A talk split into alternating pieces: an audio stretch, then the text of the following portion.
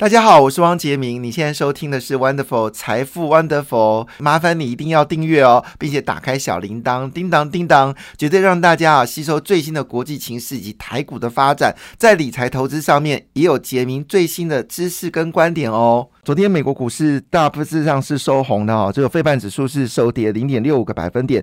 那纳斯达克呢已经连续两天了上涨超过一个百分点哦，昨天是上涨了一点六二个百分点哦。那么道琼工指数呢则上涨零点六四个百分点，标准五百指数则是回升到零点九五个百分点。道琼工业指数呢维持在三万点的上方啊，非常不容易啊。那标准五百指数呢则是在三千七百九十五点，如果能回到四千点就非常非常好了。那昨天日本股市终于翻红了。是上涨零点零八个百分点，但韩国股市呢，跟台股一样哦，受到半导体的冲击哦，那么持续下跌哦，那特别记忆体的状况并不是很妙。昨天南亚科在这个南亚南亚科学园区呃，就是设厂的时候呢，董事长有被接受访问，他说，其实现在记忆体状况真的不妙，可能要到九月份才可能比较明朗，所以旺季不旺。所以呢，这个情况下，当然对于这个。韩国来说，确实影响很大，不论是面板，或者是记忆体，或者晶圆代工等等的，韩国股市是遭受了重击哦，所以昨天下跌一点二二个百分点。欧洲股市呢是普遍下跌哦，主要是因为昨天公布了这个所谓的采购经人指数有关制造业数据，那么从原本的五十四分哦，已经降到剩五十一分。好，再次说明一下，五十分以上叫做好，好，五十分以上叫做坏。好，但是呢，毕竟五十一分还是属于扩张，只是扩张力道呢掉了很多哦。因为我们知道，在今年一月份的时候呢，欧洲还传出六十四分这么高的分数哦，也是短短这六个月时间受到乌俄战争的影响，那确实已经发生问题了。那德国也说天然气可能会不够，所以昨天呢，德国股市一口气是跌幅跌掉了一点七六个百分点哦，现在指数已经回到一万两千九百一十二点。那英国股市零点九七个百分点下跌，而法国股市呢，则是跌掉零点五六个百分点。昨天印度股市已经开始反弹哦，那么上涨零点八六个百分点。菲律宾股市呢，还是喋喋不休哦。自从小马克思担任菲律宾的这个总统的时候，几乎是没有一天是晴天的。那跌幅都非常深哦，所以看起来这个选举到底有没有中美菲律宾人有没有选对总统呢？从数字来看哦，事实上菲律宾人对菲律宾是没有。没有信心的哦，这是真的跌的太多了哈。那昨天又大跌一百零二点，俄罗斯昨天上涨零点九三哦。那卢布呢？现在是全球最强的货币哦。如果说你说全球最强货币是美元，那你就错了哈。现在最强的货币是卢布哦。那卢布在三月份下跌之后呢？因为他们现在的这个石油、天然气跟煤炭，还有这个小麦呢，其实还是出货顺畅。还是出货顺畅，所以呢，他们贸易的顺差不但没有减少，反而是增加。那原本说因应乌俄战争呢，有段时间对大型的企业呢说好暂停缴税，让大家松口气哦。但是呢，现在已经要恢复瞌睡，表示。这个俄罗斯内部的经济已经开始走向相对比较稳定的状况。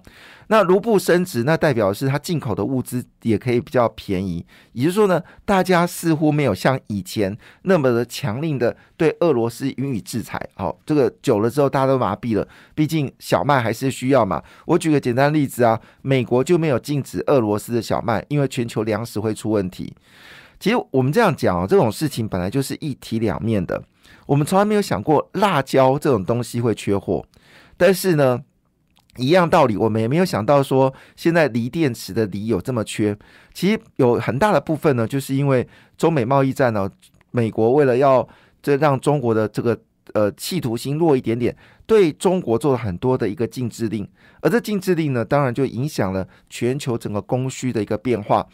那换个角度来思考一个问题，是说任何一个变数进入到任何一个市场的时候，它会产生新的变数，而新的变数呢，都需要花时间来把它沉淀下来哈。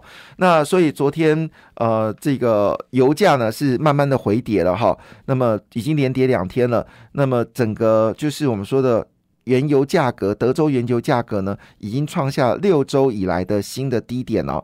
那现在，呃，汽油价格呢也跌破了，就是五每加仑五块钱哦。现在大约是四点三三七九，已经从五块钱慢慢的回跌下来了哈。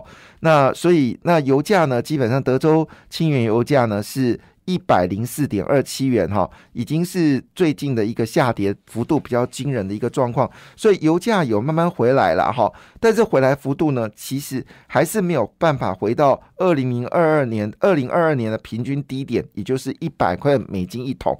那这个情况下，我们继续去观察一下，到底后续的发展是如何。那昨天美国股市之所以会上涨的原因，是因为鲍尔的立场越坚定，好给市场就越了解。方向哦，那因为最近鲍尔跑去了美国众议院的财政呃联席委会嘛，哈，金融呃服务委员会呢，他坚定他的鹰派的一个立场，认为说只要能够把通膨打到二点五以下，升高利息对美国长期的经济是有利的。好，意思是说以现在状况来说，只要持续恶化通货膨胀。一定会造成哦，就是美国的经济呢发生不可逆的方向，比如说房价持续的上涨。好，因为房价有僵固性，要它大跌其实有些难。然后粮食价格也会持续上涨，餐饮的价格也会上涨。餐厅把定价调高之后，基本上是不会调回来，所以避免整个就是失控的状况。那么对于这个呃，就是降低目前的经济热度是有其必要性的。那当然呢，这个呃，美国联准主席鲍尔也特别提到一件事情，就美国现在状况绝对没有所谓的停滞型通货膨胀，因为现在失业率呢。非农业就业率呢，还是维持在三点六一个相地的水位啊。台湾现在最新的数字是三点六八，我们目前台湾的失业率是比美国更高，高一点点而已。所以呢，这个情况下呢，短期之间啊，付出所谓的经济衰退的代价是有必要的。所以，把二点五趴的这个利率越早能够调到，是他必须要做的事情哦。那就在当下，其实美国也不是省油灯哦。那么，遇到这样的一个通货膨胀的状况，以及全球经济的一个风险，美国的联准局呢，立刻对银行呢做了一些检测哦，到底它的能耐有多大哈？那预估呢，就是整个。美国的银行呢，即便你发生了高达六千一百二十亿美金的损失呢，他们依旧可以撑得住哦。所以对于这个事情呢，它形成就是叫做著名的压力测试。好，那这个压力测试，当然也就让这些呃市场有稳定的军心的一个状况，就是银行能够呃抵过这个压力测试，因为他们有足够的资本额跟维持放贷，而且可以抵抗经济衰退，这是一个很重要数据，就是说。当市况不不明的时候呢，政府必须要拿出一些证据证明呢，再怎么样的坏的状况呢，我们依旧撑得过。其实美国在这部分做的，坦白讲还蛮好的。那回头一件事说，我们大家可以确认几件事情，就是说，美国为了压抑通货膨胀，即便一次升四码都有可能哈，先让市场知道有点安定人心的状况。第二件事呢，美国联准对美国经济呢。的稳定是非常有信心的，因为越来越多的投资案正在美国发生当中哦，包括台商也开始，韩国、台湾、日本哦，都从中国呢转向去美国投资，因为美国的土地价格已经非常非常的普便宜哦，指的是工厂用地了哈，所以他认为美国经济力是 OK 的哈，那叶伦也支持这种这种方式，就是。就算是拼短时间的硬着陆哦，也当然不太可能硬着陆，还是软着陆。那么第三件事情呢，就我们刚才讲，第二叫失业率。失业率原因是因为呃投资状况还是非常稳定哦。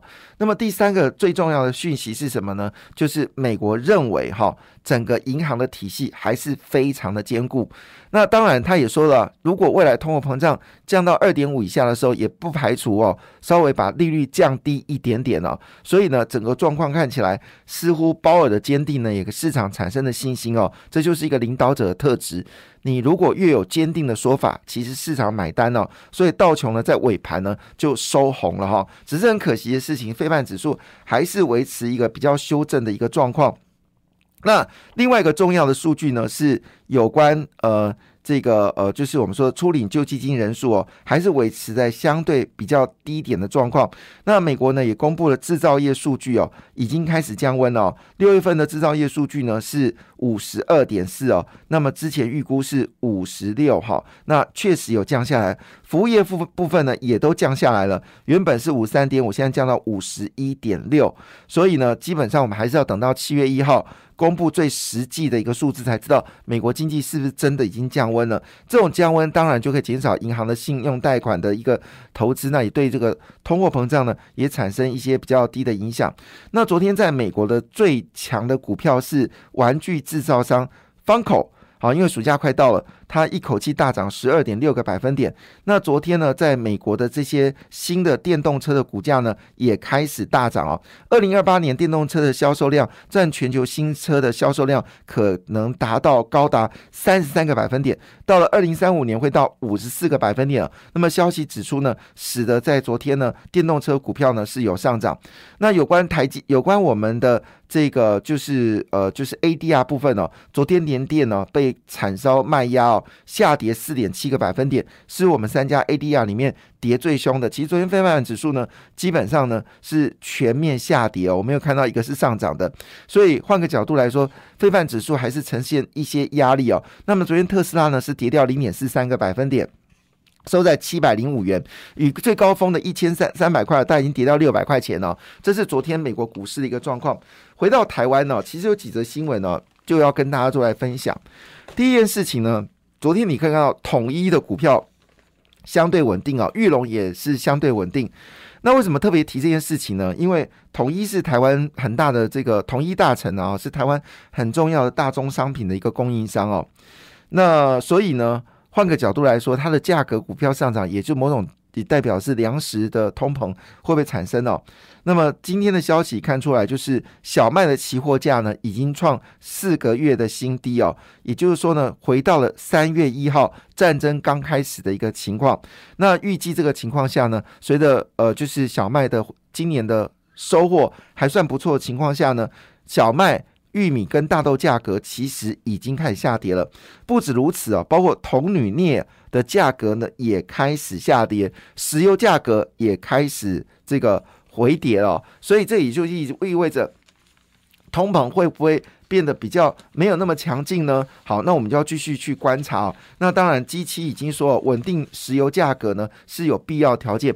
回到台湾哦，其实我们知道最近台股呢实际上非常不平静哦，很多人对于台股是失望了，所以基本上呢就是杀无赦，涨涨了就先卖掉，因为有人会喊到什么一万两千点啊，有人喊到这个一万四千点哦，现在非常的混乱哦。那我还是说，就要整个状况稳定，要到等到。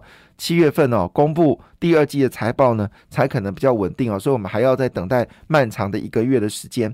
但是呢，数据是会说话的。那么昨天呢，公布了工业。